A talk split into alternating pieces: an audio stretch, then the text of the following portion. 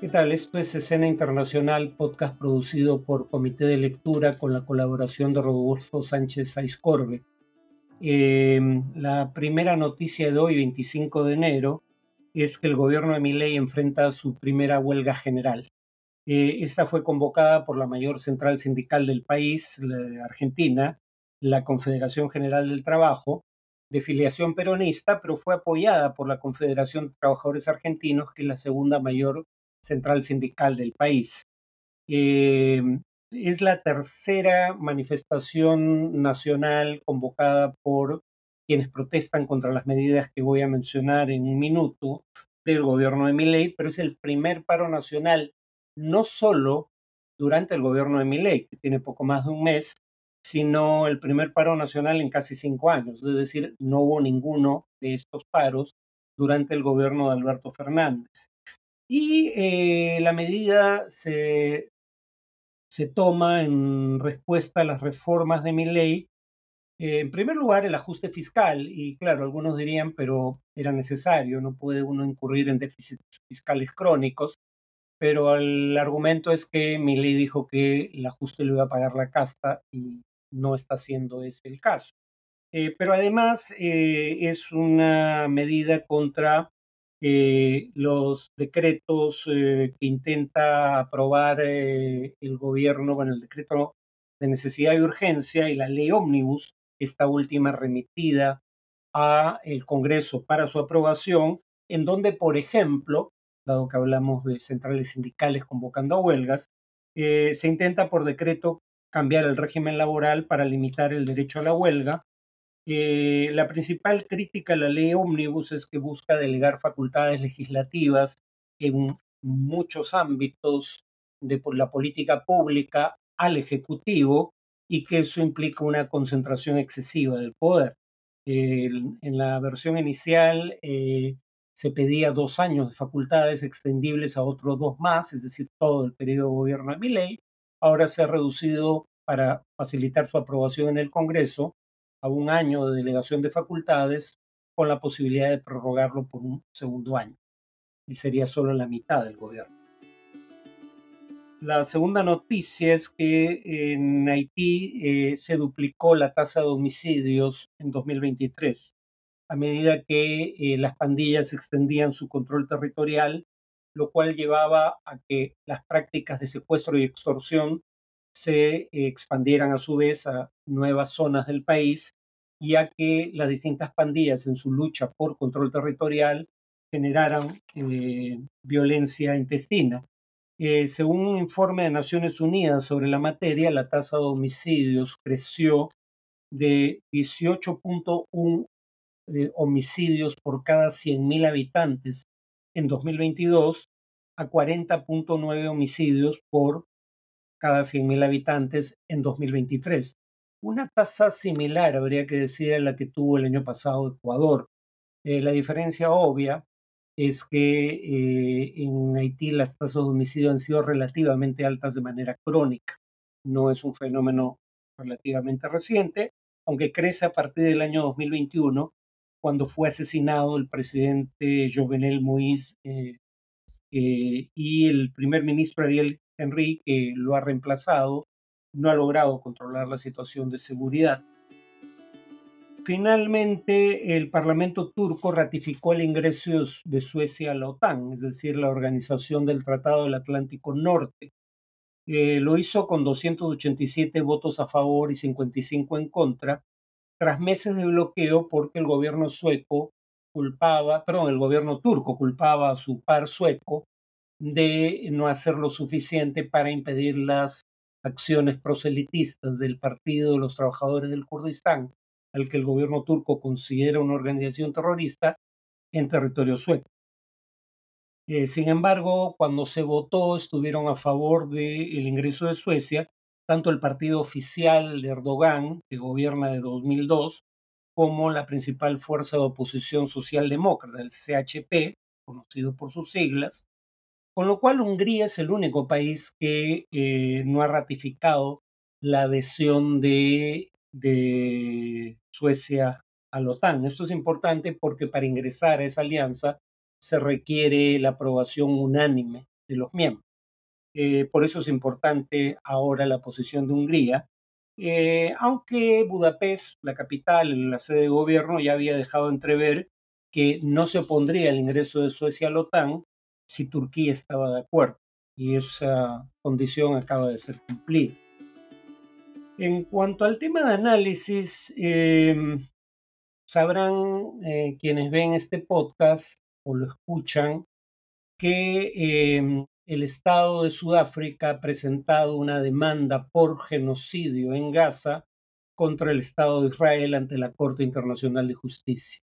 Hay quienes alegan, como la revista The Economist, que en lugar de debatir los hechos fundamentales de la atroz crisis humanitaria que padece Gaza, esta demanda puede distraer la atención no, eh, digamos, de esa crisis humanitaria hacia el tema de si lo que ocurre en Gaza calza o no con la definición de genocidio que establece la Convención sobre la Materia de 1948. Eh, pues bueno, eh, dejando de lado el tema de si es o no genocidio lo que ocurre en Gaza, eh, basado en esa crítica, mencionemos los hechos fundamentales. se critican las cifras de muertes que da el Ministerio de Salud de Gaza porque está bajo control de Hamas. Sin embargo, se olvida que sus empleados son pagados por la Autoridad Nacional Palestina y son profesionales que estaban ahí antes de que jamás se hiciera con el control de la franja de Gaza y que cuando Israel cuestionó en ocasiones anteriores las cifras de muertos que daba el Ministerio de Salud de Gaza, eh, eh, ese ministerio dio una lista completa de los muertos con nombre, identificación oficial, registro de la misma lo lleva el Estado israelí eh, sexo y edad. Y no se ha podido demostrar que uno solo de los nombres que aparecían en esa lista correspondiera a una persona que seguía viva. Pero además hay otros intentos de estimar el número de muertes que en realidad dan cifras mayores que las del Ministerio de Salud en Gaza, porque eh, a diferencia de este, sí contabilizan dentro del número de muertos las personas que que se cuentan por miles, además, que están debajo de los escombros. Por ejemplo, el Euromed Human Rights Monitor, dirigido por un profesor eminente de la Universidad de Columbia, el 19 de enero calculaba que habían muerto hasta esa fecha 32.246 palestinos en Gaza, de los cuales 70% eran mujeres y niños, eh, esto no quiere decir que todos los hombres que murieran fueran milicianos de Hamas. Eh, el punto claro, clave aquí es que no hay ni niños ni mujeres entre los combatientes.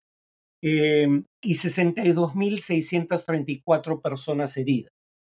En total estamos hablando que entre muertos y heridos al 19 de enero, según Euromed Human Rights Monitor, se encontraba en esa condición, digamos, de víctima mortal o herido por violencia en Gaza, 4% eh, de la población total de Gaza. Para poner esto en contexto, según eh, un reportaje de Associated Press, Israel ha matado más civiles en Gaza en solo tres meses o un poco más que Estados Unidos y sus aliados en tres años de campaña contra el Estado Islámico, eh, que además tuvo lugar en más de un país. La destrucción en Gaza, dice el reporte de Associated Press citando al académico Robert Pape, al que he citado en ocasiones anteriores en este podcast de la Universidad de Chicago, eh, que la destrucción en Gaza excede proporcionalmente eh, la destrucción causada por los bombardeos aliados contra Alemania durante la Segunda Guerra Mundial. En cuanto al grado de destrucción de infraestructura, el Wall Street Journal, mm, propiedad del clan Murdoch, que también es la familia propietaria de la cadena Fox News, es decir, insospechable de simpatías con los palestinos, eh, decía en diciembre del año pasado que a mediados de ese mes, mediados de diciembre de 2023, eh, Israel había causado eh, la destrucción o daño a 70% de las 439.000 unidades habitacionales de Gaza, así como a la mitad de los edificios.